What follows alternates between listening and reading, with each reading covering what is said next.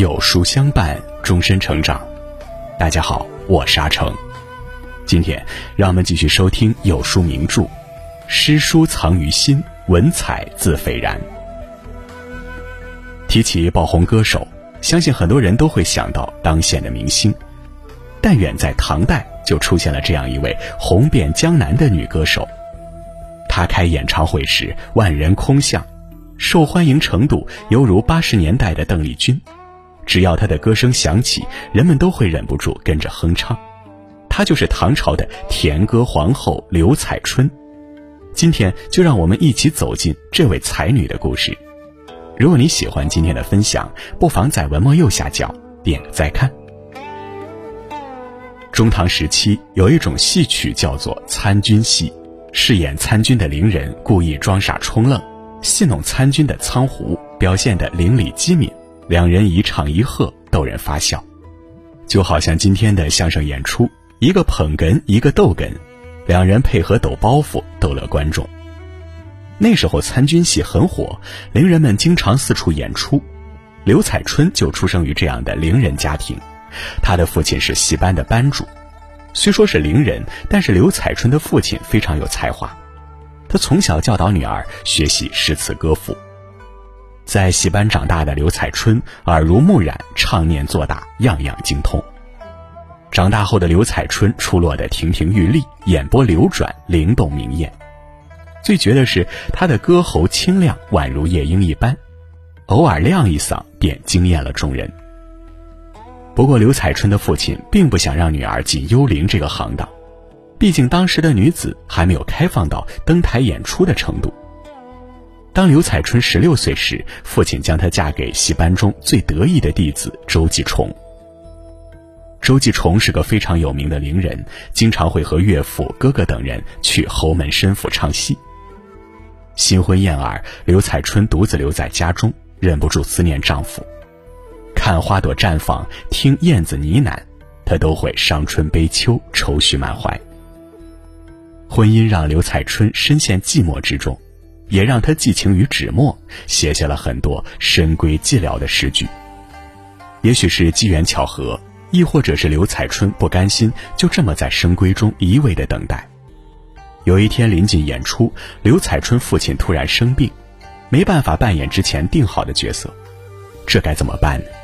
戏班里参演的每个剧目都已经安排好了人，根本没有替补的伶人。父亲躺在病床，唉声叹气，丈夫急得直跺脚。刘彩春见此情况，灵机一动，决定女扮男装，演绎出花木兰替父从军，顶替父亲的角色，去临场救济。没想到这一次演出，刘彩春一鸣惊人，请戏班的官宦人家出了好几倍的包银大赏。就这样，刘彩春正式从深闺走到了台前。有了刘彩春的加入，参军戏演变成了多人合演，效果出奇的好。参军戏本是一种调笑性的诙谐剧，演员都是男子。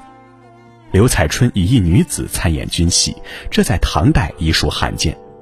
再加上她又打破了参军戏一味的以言辞相戏弄的旧形式，加入歌唱和表演，使得曲目新颖又独特。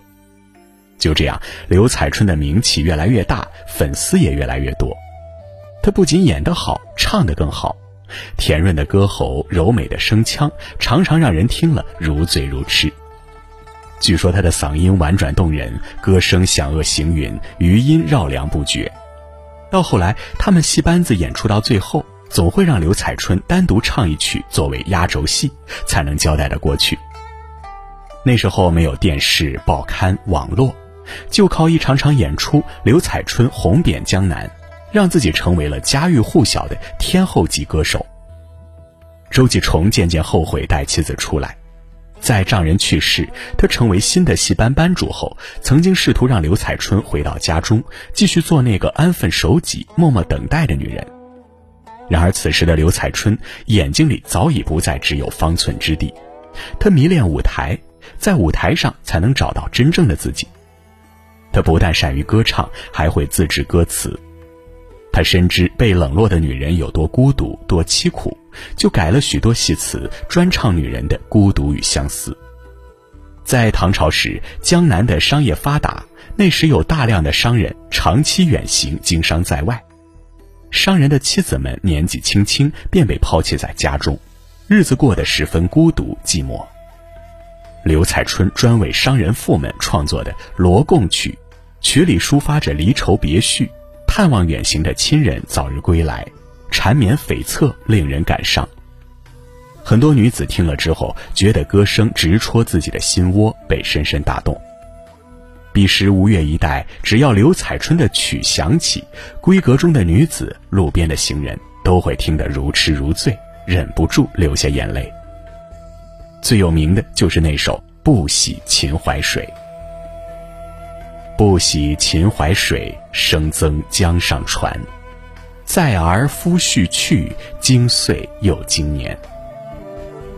少妇独居深闺，百无聊赖之际，想到出门在外的夫婿，又是增水又是恨船，将夫婿载到远方，一年又一年，好像是少妇在胡思乱想，想到哪儿说到哪儿，但却字字情真意切，传神地勾画出了闺中少妇小儿女般的神态。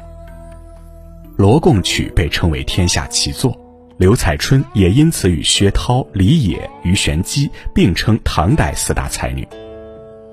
就在刘彩春以邓丽君般的靡靡之音红遍江南时，一位与白居易齐名的大才子闯入她的生活，他就是写下著名诗句“曾经沧海难为水，除却巫山不是云”的元稹。只可惜，元稹并不是他诗中那样多情，不是爱情的爱情，是在不对的时间遇见了不对的人。那一年，刘彩春以为终于遇见命中注定的人，殊不知那是他此生的劫。元稹出任浙东观察使时，听到街头巷尾的男人们总是在小声议论一位歌喉犹如天籁的女伶刘彩春。起初，元稹并不在意，毕竟他当时跟才女薛涛情深意浓，而且他的地位学识跟伶人天地之差，一个当红歌手怎么能入他的法眼？直到有一天，一位朋友一脸欣喜地对他说：“自打听了刘彩春的歌声，茶不思饭不想，一日不听浑身难受。那美妙的声音简直是上天赏赐。”元稹忍不住好奇，去看了刘彩春的专场演出。这一看不要紧，元稹立即被长相清新脱俗、歌声甜美动人的刘彩春迷住了。对于刘彩春来说，元稹就像挂在夜空中的明月。高高在上，光华万丈，能被这样的人看中，刘彩春既喜又忧。喜的是此生终于觅到了知音，忧的是自己已嫁为人妇，又是被正统轻视的伶人，如何配得上元稹这样有才学、有地位的大人物？起初，他对元稹敬而远之，但没过多久，便被元稹的才学和热情俘虏了。元稹给了周继崇一些银子，赎了刘彩春的自由身，从此两个人郎情妾意，双宿双飞。情到浓时，元稹还写下了著名的《赠刘彩春》：新妆巧样画双额，万里长舟透娥罗。正面偷云光华护，缓行轻踏破文波。言辞雅措风流足。举止低回秀媚多，更有恼人断肠处，选词能唱望夫歌。元稹毫不掩饰对刘彩春美貌的倾心，他曾拿刘彩春和薛涛做比较，诗才虽不如涛，但容貌毅力非涛所能比也。由此可见，处处留情的元稹更看重刘彩春的容貌。果然，如同薛涛的结局一样，刘彩春在伴随元稹七年之后，被这位才子决然抛弃。年过三十的刘彩春就此沦为了弃妇。对于元稹来说，刘彩春不过是他人生不断烈焰过程中的一个插曲。而至于刘彩春，元稹走后，他的生活似乎就此终结。如同他的出生年份一样，他去世的日子也成了谜。有人说他三十二岁时因绝望跳河自杀，也有人说他没有死，而是去远游了。后面的说法也许是偶像们在心里不愿意他有那么悲惨的结局。总之，那如夜莺般的歌声再没有在世间响起。刘彩春本是一个卑微的伶人，但他却让自己成为了声名远扬的明星。她的美貌和歌喉令世人为之倾倒。然而，真正成就她的不是天分，不是运气，而是不安于现状的努力进取。她使罗贡曲成为时代之声，抚慰了无数人寂寞的心灵。都说深闺寂寥，她却演绎了另一种活法。他的生命虽如昙花一现，却绽放出永恒的光芒。光阴易逝，人易老，努力活成自己想要的样子，未尝不是一种幸福。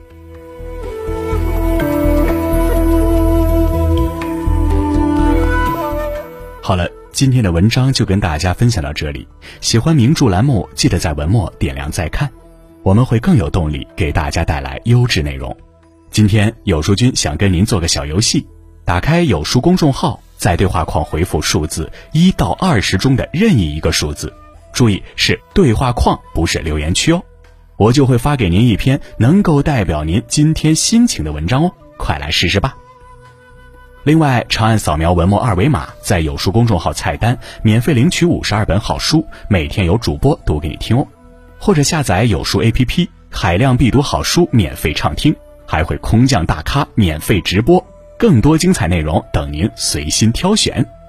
诗书藏于心，文采自斐然系列正在连载中。